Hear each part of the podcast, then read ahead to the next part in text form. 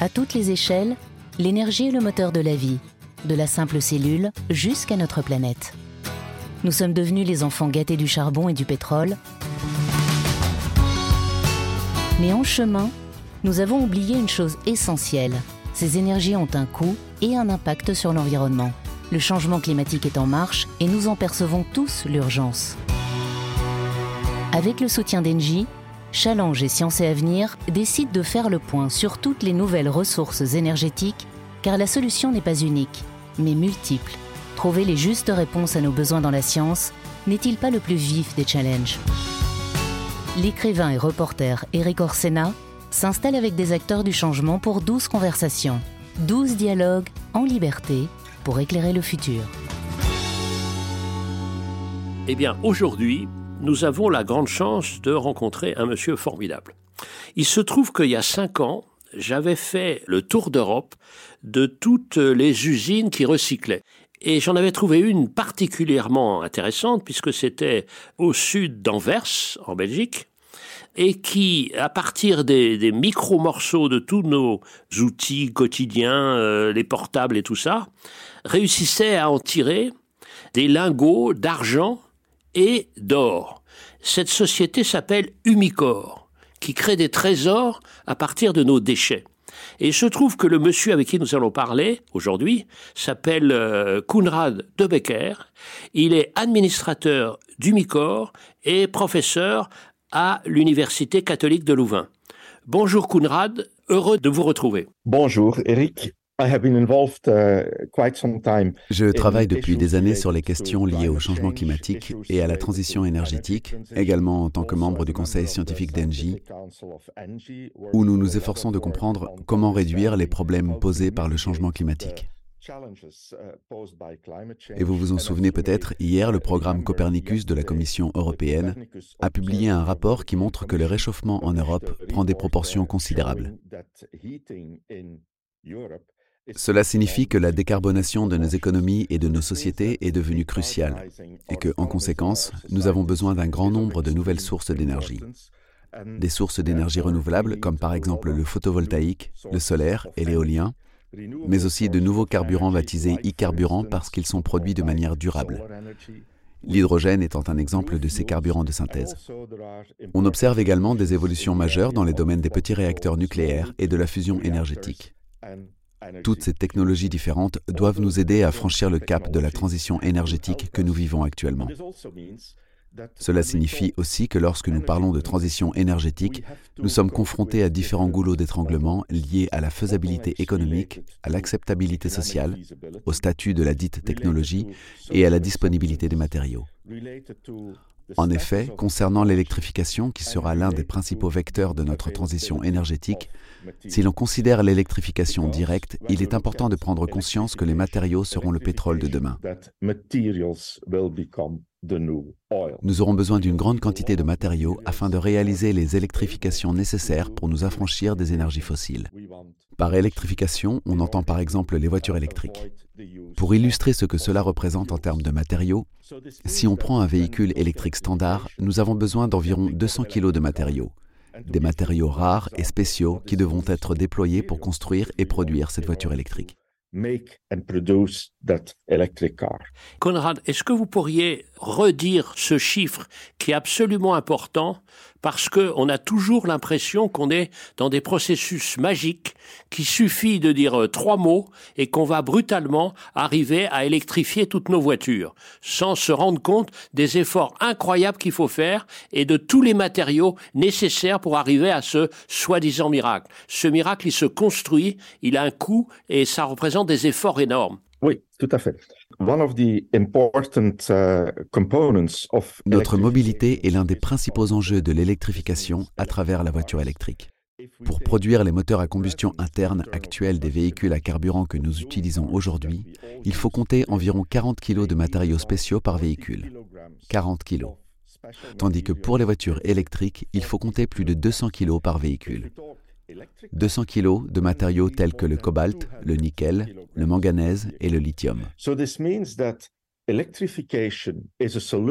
Cela signifie que l'électrification est une solution à la transition énergétique, mais qu'en même temps, elle constitue un énorme défi en termes de matériaux, car on passe de 40 à 200 kg, voire plus de 200 kg, de matériaux par véhicule. C'est un défi que nous devons relever. C'est la raison pour laquelle nous devons affronter la transition énergétique de manière systémique, en ne nous bornant pas à imaginer la voiture qui règle le problème, mais en examinant également ses répercussions, à savoir les problématiques liées aux matériaux qu'il faut également résoudre. Pour vous donner un exemple autre que celui des voitures électriques, prenons l'énergie solaire. Si nous voulons passer des énergies fossiles à l'électrification et aux énergies renouvelables, nous devrons installer 1 TWh d'énergie solaire par an dans le monde entier et donc évidemment en Europe d'ici à 2030. Pour illustrer l'ampleur de ce défi, cela signifie réunir 56 millions de tonnes d'acier, 47 millions de tonnes de béton, 42 millions de tonnes de verre, soit 14% de la production mondiale actuelle de verre. Cela veut dire qu'en ce qui concerne l'acier et le béton, nous aurons besoin de deux matériaux, l'acier et le ciment, eux-mêmes extrêmement difficiles à décarboner. Et cela signifie encore une fois que nous sommes confrontés à un énorme défi d'innovation systémique. Nous avons besoin de l'énergie solaire, nous devons l'installer, mais pour ce faire, nous aurons besoin de beaucoup de matériaux et certains de ces matériaux poseront eux-mêmes des problèmes de décarbonation.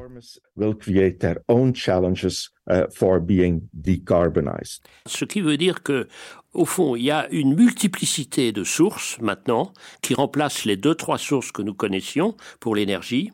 Bonne nouvelle. Mais une nouvelle un peu plus difficile à gérer, c'est que chacune de ces sources n'est pas unique, mais euh, doit être intégrée dans une réflexion en termes de système. C'est toute une chaîne de production diverses qui doit être mise en œuvre pour arriver à rendre euh, efficace cette source. En effet, c'est exactement ça. Si on examine les principales sources d'énergie renouvelable, l'électrification qui est liée aux batteries lithium-ion, l'éolien, j'y reviendrai dans un instant, le solaire et l'hydrogène, ce sont certes des solutions, mais ce sont des solutions qui représentent un défi sérieux pour leur propre chaîne d'approvisionnement.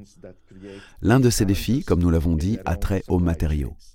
Si on prend l'exemple des batteries, on constate que tant du point de vue de la fabrication que des matériaux, le monde est dominé par la Chine.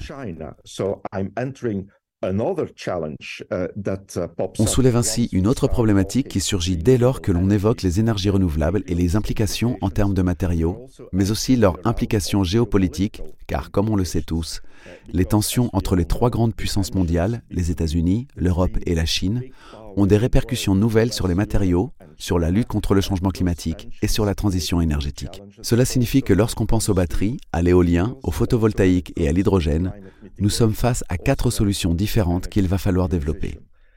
Et cela exigera beaucoup d'investissement, beaucoup d'ingéniosité, mais aussi une adhésion sociale totale à ces projets. Les quatre solutions du futur sont liées à ce que l'on appelle l'intensité matérielle, à la substitution des matériaux, au recyclage et à la relocalisation.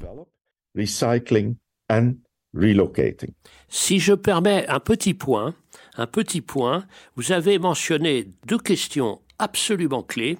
C'est la question géopolitique parce que la transition, c'était aussi comme objectif d'être moins dépendant avec des pays qu'on considérait comme un peu difficiles, par exemple les pays du Golfe, premièrement.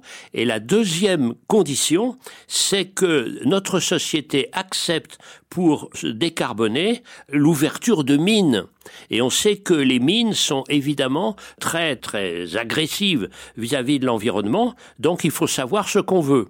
Est-ce qu'on veut décarboner, mais à ce moment-là, il y a des atteintes en l'environnement, ou est-ce qu'on veut pas décarboner, et à ce moment-là, on va refuser les mines Donc la question de l'acceptabilité est absolument clé aussi. Il y a la géopolitique d'un côté, donc c'est l'acceptabilité de la dépendance, et l'autre côté, il y a la question des mines, c'est l'acceptabilité d'une certaine atteinte à l'environnement pour essayer de sauver euh, notre planète d'un autre point de vue. Absolument. And we uh, face those challenges et nous sommes confrontés à ces défis tous les jours.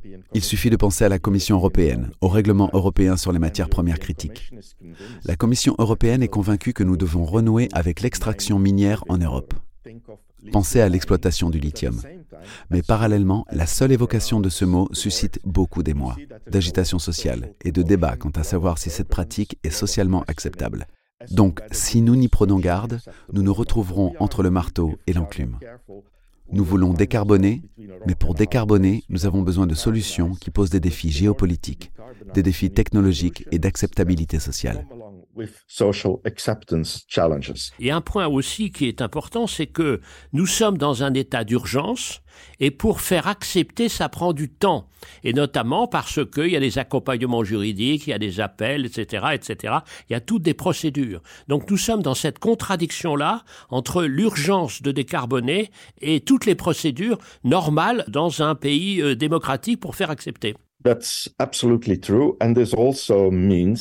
Absolument.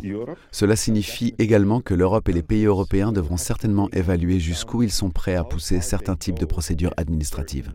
Quel degré d'attractivité doivent-ils rechercher pour obtenir l'acceptation sociale nécessaire? L'équilibre n'est pas facile à trouver. Et nos sociétés démocratiques devront faire face à un défi de taille être démocratique, car c'est une valeur européenne que nous chérissons tous, mais en même temps s'assurer que nous parvenons à des conclusions et que nous prenons des mesures dans un délai raisonnable, car 2050 approche à grands pas. Faire des investissements, cela prend du temps. D'ailleurs, il ne s'agit pas seulement des investissements. Si l'on examine les quatre solutions que j'ai évoquées, l'intensité matérielle, la substitution, le recyclage et la relocalisation, et plus précisément celle du recyclage, si nous voulons réduire notre dépendance aux plus de 200 kg de matériaux spéciaux nécessaires à la voiture électrique pour être moins dépendant de l'extraction minière et des tensions géopolitiques, il va falloir recycler ces matériaux. Mais recycler ces matériaux pose aussi un certain nombre de problèmes. Le premier est d'ordre technologique. Nous avons une idée assez précise des différentes technologies possibles, mais nous sommes encore en phase d'expérimentation.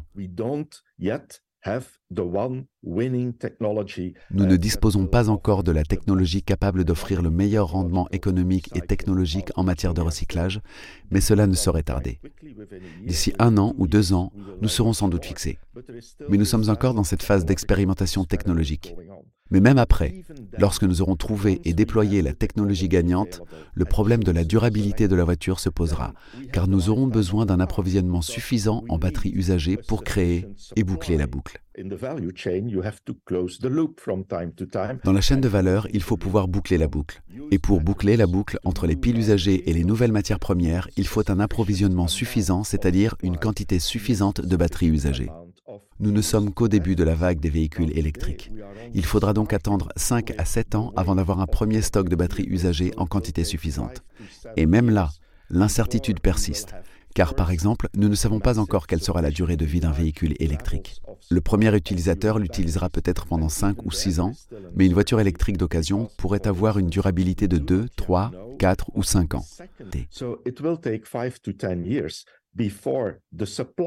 Il faudra donc attendre 5 à 10 ans pour que l'offre se mette à niveau et qu'elle puisse avoir un impact significatif sur la fermeture de la boucle et la circularité. Puis nous devrons accroître notre capacité de recyclage, ce qui représente un investissement considérable. Cet investissement considérable s'accompagne également d'un dérisquage de l'investissement qui est lié à l'approvisionnement dont je viens de parler, l'approvisionnement en batteries usagées. Enfin, il y a un quatrième défi, qui consistera à développer la production de la technologie choisie, le site d'approvisionnement et les quantités en stock. La dernière variable en jeu, c'est l'organisation.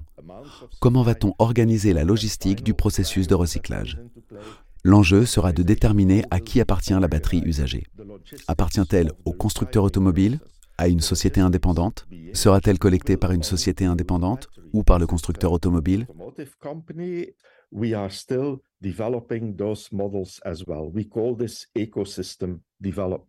Nous sommes encore en train de développer ces modèles. On appelle cela le développement d'écosystèmes.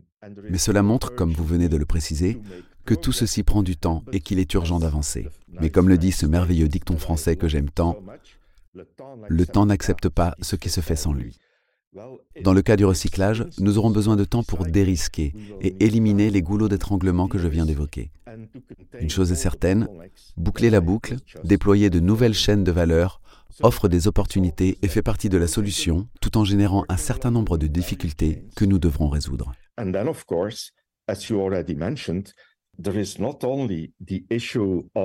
Et naturellement, comme vous l'avez précisé, il n'y a pas que la question du climat. Il n'y a pas que la question de la transition énergétique, il y a aussi la question de l'impact environnemental. La Commission européenne vient d'adopter une nouvelle législation sur la biodiversité, par exemple.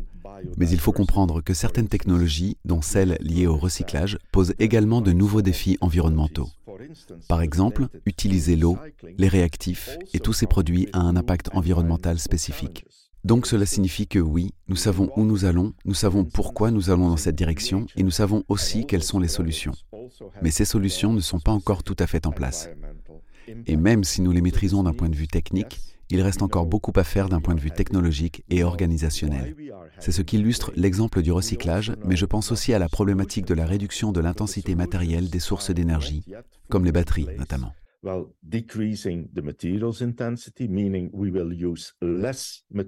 Réduire l'intensité matérielle signifie utiliser moins de matériaux moins de kilogrammes de matériaux par véhicule. De plus, parvenir à cette réduction de l'intensité matérielle suppose beaucoup de recherches technologiques et un grand nombre d'investissements.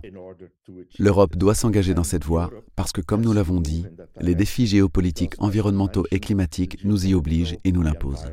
Cela signifie que la circularité, que boucler la boucle et comprendre la nouvelle organisation des chaînes de valeur dans ces scénarios de transition énergétique sera d'une extrême importance.